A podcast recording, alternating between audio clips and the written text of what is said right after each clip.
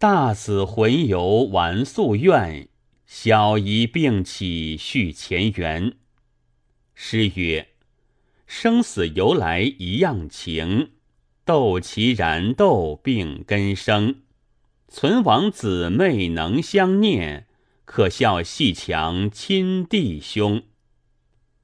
话说唐宪宗元和年间，有个侍御李十一郎，名行修。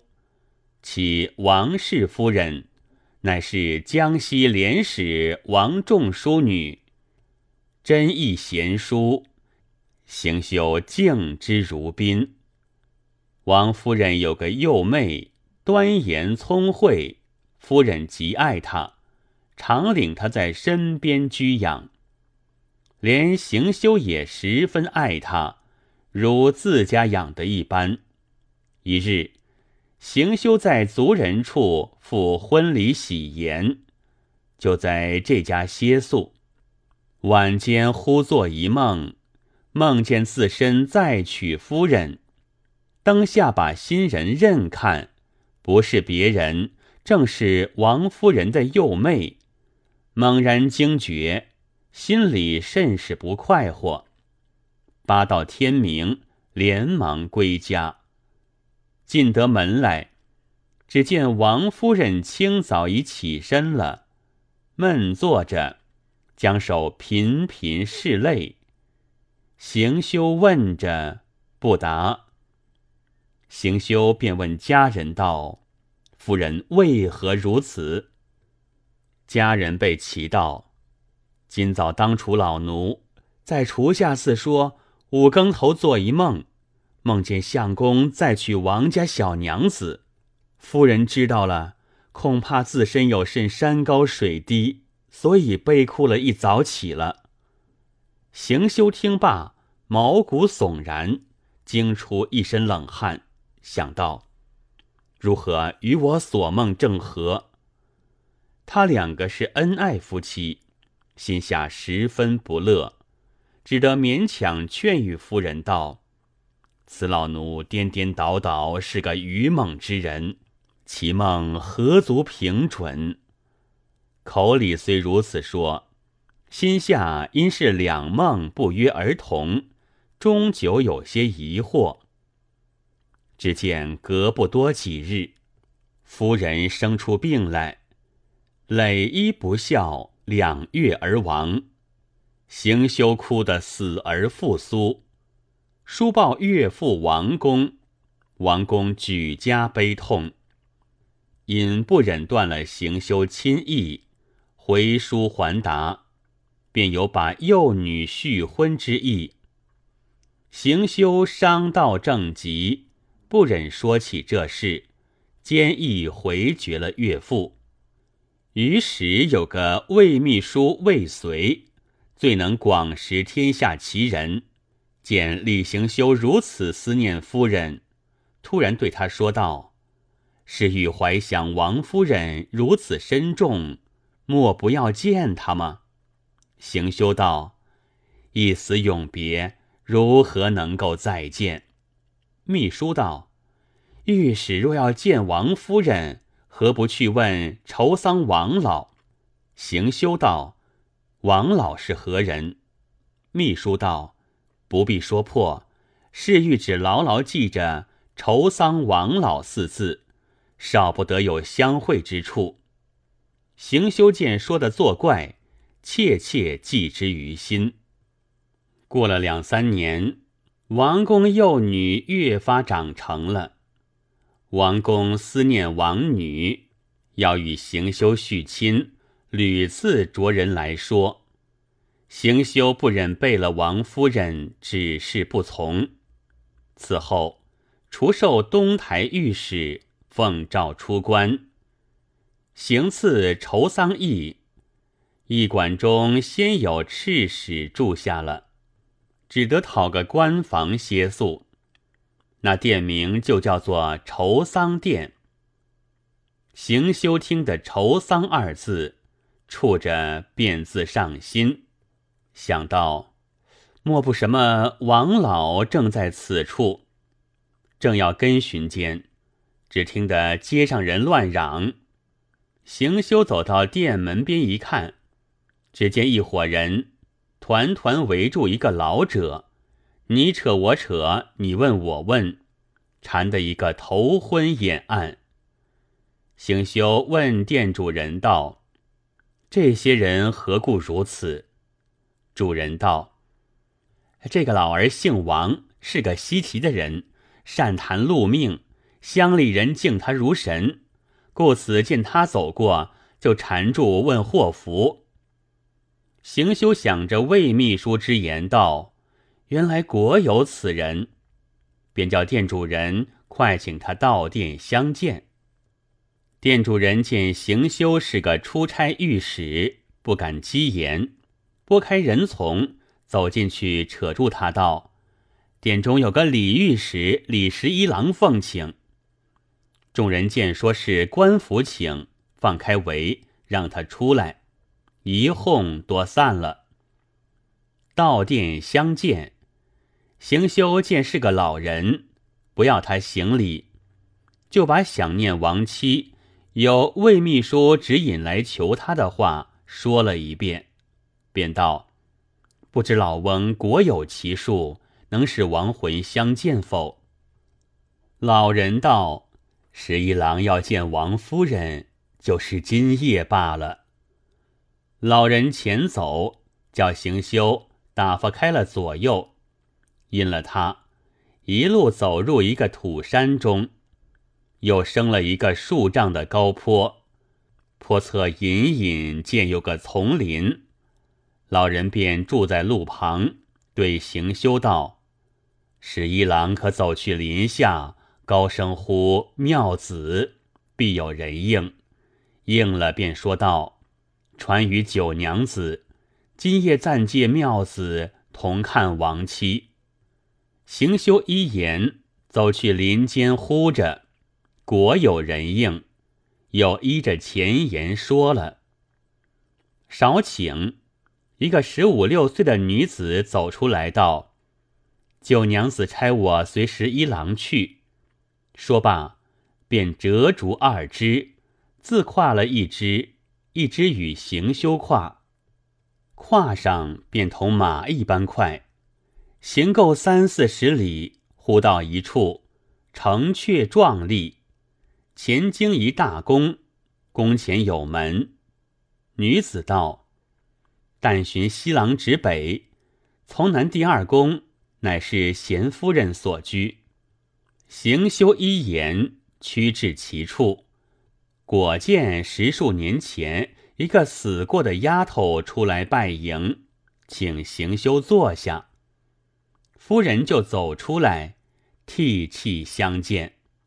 行修申诉离恨，一把抱住不放，却待要再讲欢会，王夫人不肯，道。今日与君悠闲一途，身不愿如此一切之患。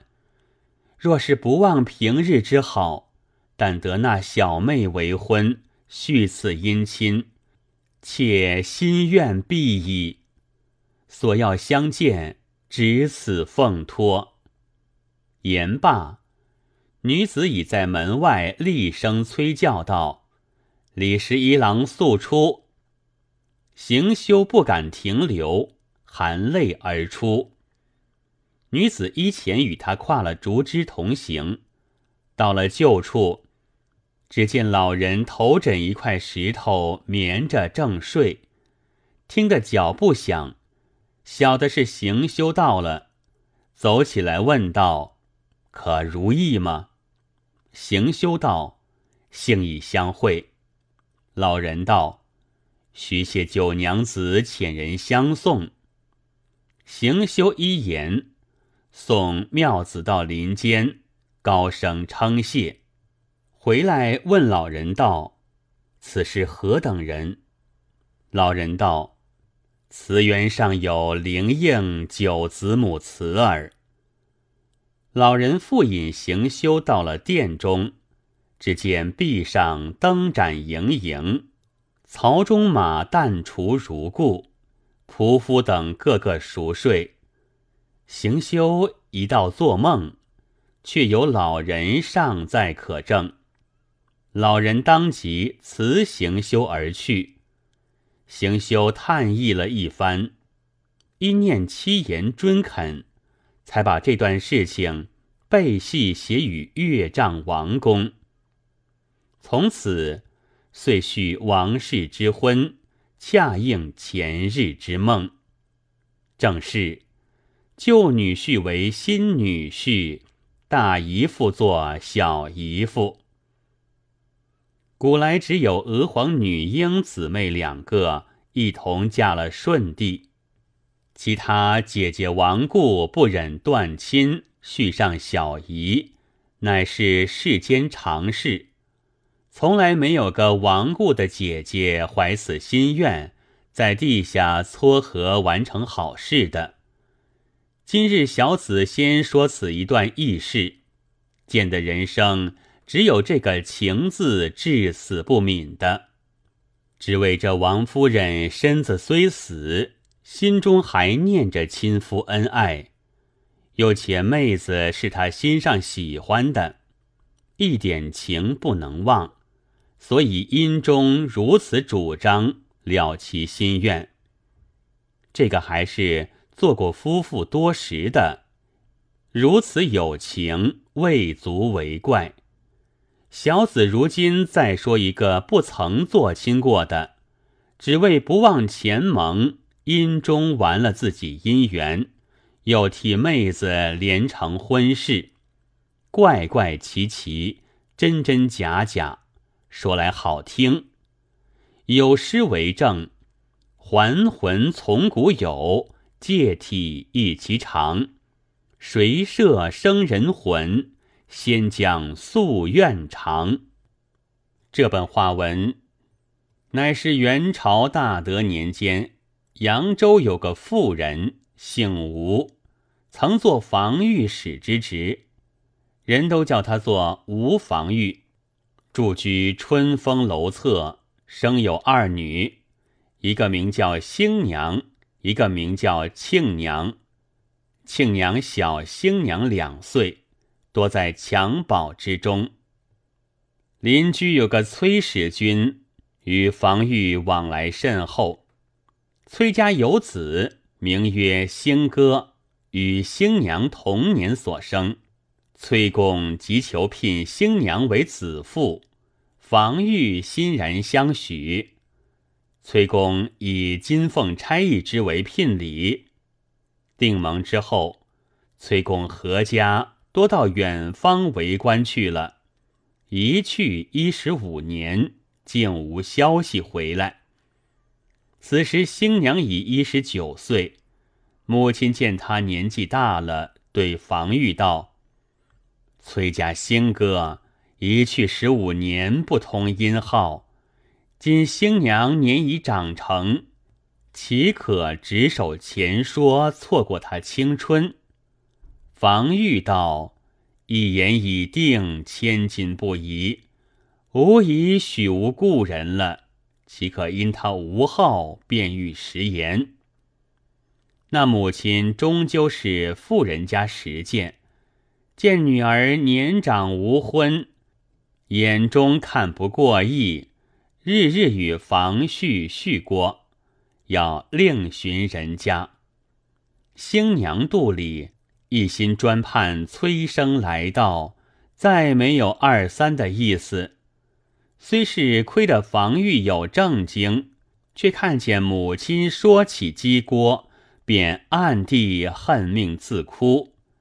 又恐怕父亲被母亲缠不过，一时更变起来，心中常怀着忧虑，只愿崔家郎早来的一日也好。眼睛激望穿了，哪里叫的崔家应？